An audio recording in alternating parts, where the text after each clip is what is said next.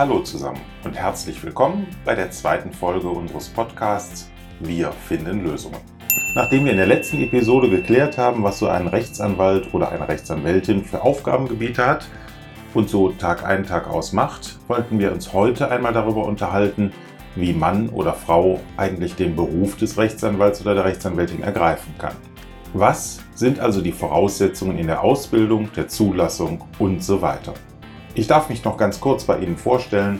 Mein Name ist Thorsten Hassieben. Ich bin Rechtsanwalt und Inhaber der Rechtsanwaltskanzlei Hassieben, die Sie in Wegberg und Erkelenz, also in der Nähe von Mönchengladbach am schönen Niederrhein finden.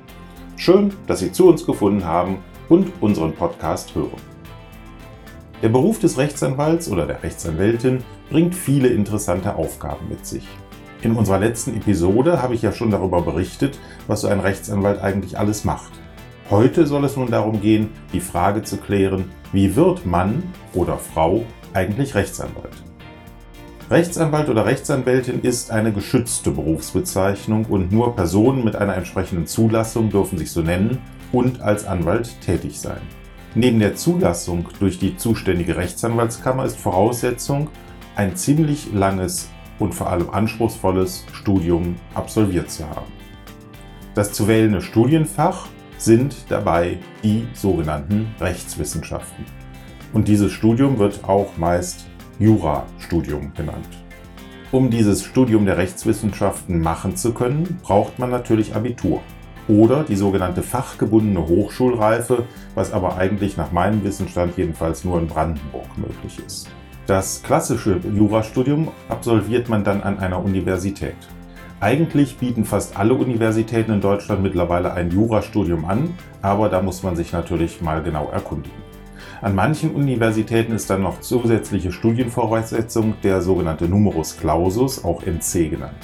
Und auch hier sollte man sich am besten vorher bei der Uni erkundigen, an der man studieren soll, ob dort eine Begrenzung der Zulassung durch einen Numerus Clausus gegeben ist. Numerus Clausus, das heißt nichts anderes, als dass die Note im Abitur mindestens zum Beispiel 1,5, 1,3 oder sonst was war. Einige Universitäten bieten dann den Beginn des Studiums auch nur im Wintersemester an, was man bei der zeitlichen Planung dann berücksichtigen sollte. Und weitere Zulassungsbedingungen gibt es dann aber nicht. Allerdings sollte man sich natürlich vorher schon darüber klar sein, ob man tatsächlich dieses Studium auch durchhalten will und vor allem, ob man später auch einen entsprechenden Beruf ergreifen möchte. Das Studium der Rechtswissenschaften erfordert nämlich auch eine gehörige Portion Selbstdisziplin, Ausdauer und Interesse an erstmal einer sehr trockenen Materie.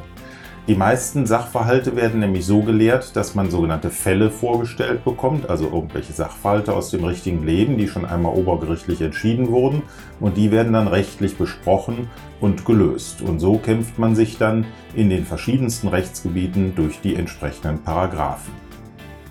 Das Studium an sich verläuft in einem Grundstudium und in einem Hauptstudium.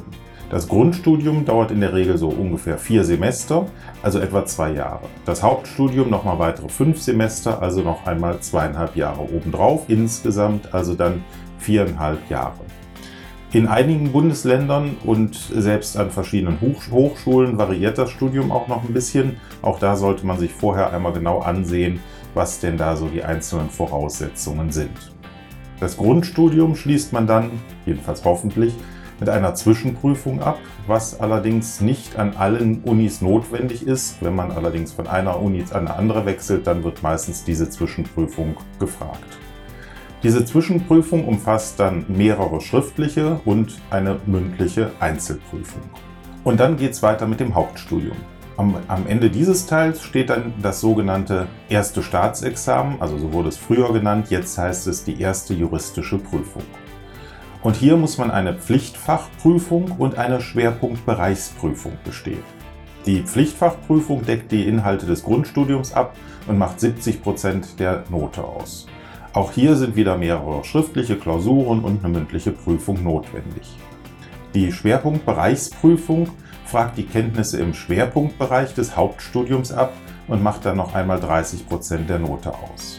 Inhalte des Grundstudiums sind immer die Bereiche bürgerliches Recht, also das sogenannte Zivilrecht, das öffentliche Recht und das Strafrecht. Und das Ganze ist schon eine ganze Menge, die man da wissen muss, da diese Bereiche dann wiederum in allgemeine Teile und besondere Teile untergliedert sind. Aber zur Beruhigung, das Ganze ist eigentlich ziemlich strukturiert und wenn man diese Struktur erstmal verinnerlicht hat, verläuft es in den einzelnen Bereichen und Rechtsgebieten eigentlich immer recht ähnlich. Im Hauptstudium kann man dann je nach Hochschule verschiedene Schwerpunkte wie zum Beispiel europäisches Recht, Medienrecht, Umweltrecht und vieles anderes noch wählen. Und natürlich darf man sich in dem gesamten Studium auch mit den verschiedenen Prozessordnungen beschäftigen. Das sind die Vorschriften, die man einhalten muss, wenn man ein gerichtliches Verfahren durchführen will. In diesen Prozessordnungen ist dann alles detailliert geregelt. Bei allen diesen Inhalten ist es wichtig, sich ziemlich tiefe Kenntnisse der Gesetzeslagen zu erarbeiten und dabei steht aber weniger im Mittelpunkt, Paragraphen auswendig zu lernen, wie man oft meint, als die Systematiken zu verstehen. Das alles ist ziemlich theorielastig am Anfang, damit ziemlich anspruchsvoll und man muss sich ganz schön dadurch kämpfen. Das ganze Studium dauert mindestens sieben Semester. Durchschnittlich brauchen die Studenten und Studentinnen aber ungefähr neun Semester, um dann mit der ersten juristischen Prüfung abzuschließen. Aber damit ist dann noch lange nicht Schluss. Denn an das Studium schließt sich dann eine zweijährige Referendarszeit an und da muss man auch eventuelle Wartezeiten, bis man da akzeptiert wird, nochmal einkalkulieren.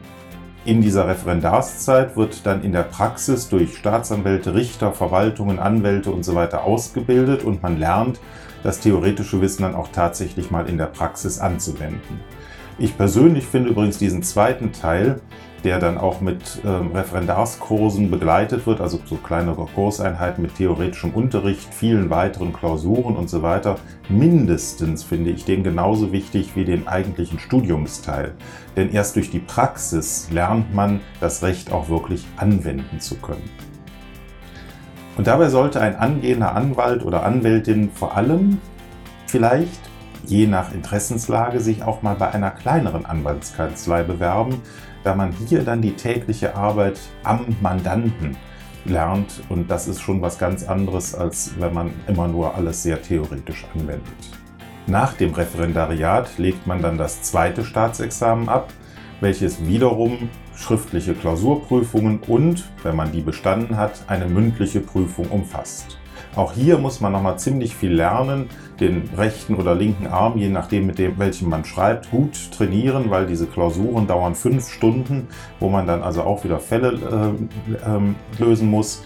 Und die Durchfallquote ist da schon ziemlich hoch und liegt im Schnitt bei 30 Prozent. Also ein Drittel der Studenten schaffen das zweite Staatsexamen nicht. Besteht man diese Prüfung übrigens nicht, kann man sie einmal wiederholen und nur in Ausnahmefällen mit besonderem Antrag dann auch noch ein weiteres Mal. Das ist aber eher selten. Wenn man die zweite Prüfung, das zweite Staatsexamen dann bestanden hat, hat man die sogenannte Befähigung zum Richteramt erlangt. Und diese ist formale Voraussetzung, um juristische Berufe wie eben Richter, Staatsanwalt oder eben auch Rechtsanwalt ergreifen zu dürfen. Was ich jetzt einmal loswerden möchte, ist, alle diese juristischen Berufe haben die gleiche Ausbildung. Ein Richter oder Staatsanwalt hat also nicht mehr Jura gelernt als ein Anwalt, sondern hat einfach nur eine andere Karriere nachher eingeschlagen. Die Noten bei den Juristen sind übrigens traditionell eher schlecht. So gibt es also insgesamt sieben Notenstufen, das heißt zwischen ähm, befriedigend und gut gibt es noch die Notenstufe voll befriedigend, sodass dann die Notenstufen eingeteilt sind in ungenügend, mangelhaft, ausreichend, befriedigend, voll befriedigend, gut und natürlich sehr gut. Aber statistisch gesehen schaffen es gerade einmal 15 Prozent, also ganz wenige, aller Absolventen die Note voll befriedigend oder noch besser zu erreichen. Hat man übrigens ein sogenanntes vollbefriedigend erreicht, dann ist das Examen ein sogenanntes Prädikatsexamen und das eröffnet dann einem schon mal wesentlich bessere Chancen auf dem Arbeitsmarkt. Also es lohnt sich viel und gut zu lernen. Hat man das alles dann hinter sich, kann man bei der örtlich zuständigen Rechtsanwaltskammer die Zulassung zur Rechtsanwaltschaft beantragen. Hier wird dann geprüft, ob man die sogenannte persönliche Eignung besitzt, also zum Beispiel keine Straftaten begangen hat oder sowas, und dann werden natürlich auch noch formale Voraussetzungen geprüft, wie auch der Abschluss einer Haftpflichtversicherung und dergleichen. Wenn man dann auch diese Hürde genommen hat, so wird man als Rechtsanwalt feierlich vereidigt und darf sich fortan Rechtsanwalt oder Rechtsanwältin nennen und diesen Beruf auch ausüben. Herzlichen Glückwunsch! Leider ist die gesamte Ausbildung immer noch sehr theoretisch, trotz aller Reformversuche, die da so probiert wurden. Das liegt aber auch schlichtweg daran, dass man eben diesen ganzen theoretischen Teil der Rechtswissenschaften gut verstanden haben muss. Wir müssen immer bedenken, letztlich verlassen sich später die Mandantinnen und Mandanten auf den Rechtsanwalt, dass dieser eben möglichst gut und am besten sehr gut einem im Recht richtig vertritt. Die ganzen Soft Skills, also Umgang mit Mandanten, Gerichten, Behörden oder die Art, wie man Schriftsätze effektiv schreibt, wie man zielorientiert und rechtlich richtig handelt oder berat, berät, das alles sind dann die Dinge, welche man erst in der Praxis lernt.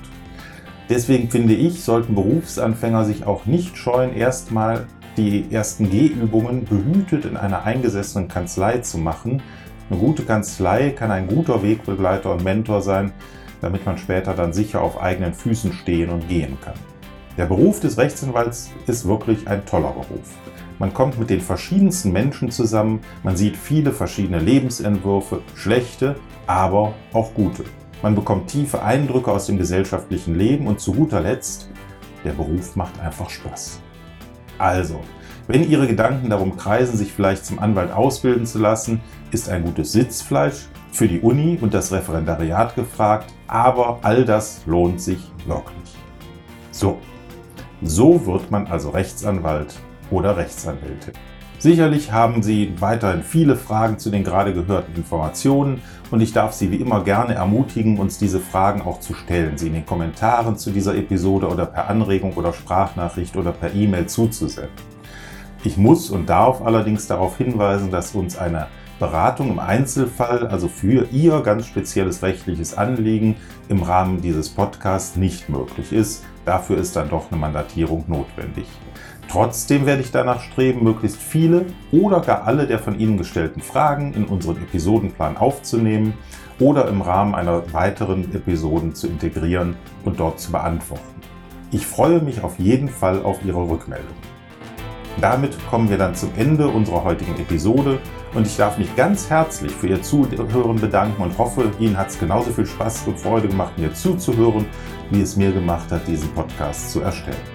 Natürlich freue ich mich und freuen wir uns, wenn Sie uns abonnieren und weiterempfehlen, den Podcast oder auch nur diese Episode teilen, Freunde einladen und uns auch so helfen, diesen Podcast weitermachen zu können.